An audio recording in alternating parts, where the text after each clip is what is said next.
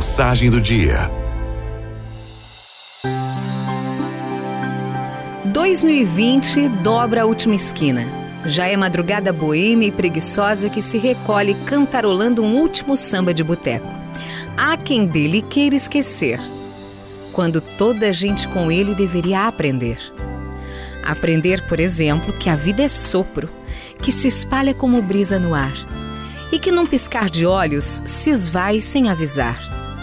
Nesta vida passageira, ligeira e às vezes traiçoeira, a gente tem que primeiro respirar. E aí fechar os olhos para sentir no fundo da alma quanta coisa boa a gente tem para aproveitar. Poder sugar o ar sem agonia no peito, poder andar, abraçar e conversar, ter amigos à mão cheia ou que sejam um ou dois com quem se possa contar. Depois, por que não olhar a vida e tudo que ela nos dá com os olhos bem abertos? Para ver que problema tem solução. Pedra se tira do caminho, do tropeço e do tombo sempre se pode levantar. Há quem escolha reclamar, quando quase sempre basta respirar e não parar. 2020 ensinou que não se deve deixar para viver depois, porque o depois. O depois pode ser tarde demais.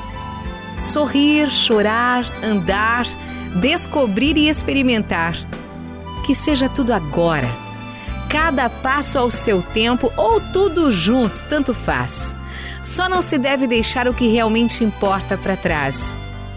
2020 ensinou que é muito melhor aprender do que esquecer as lições que a vida traz.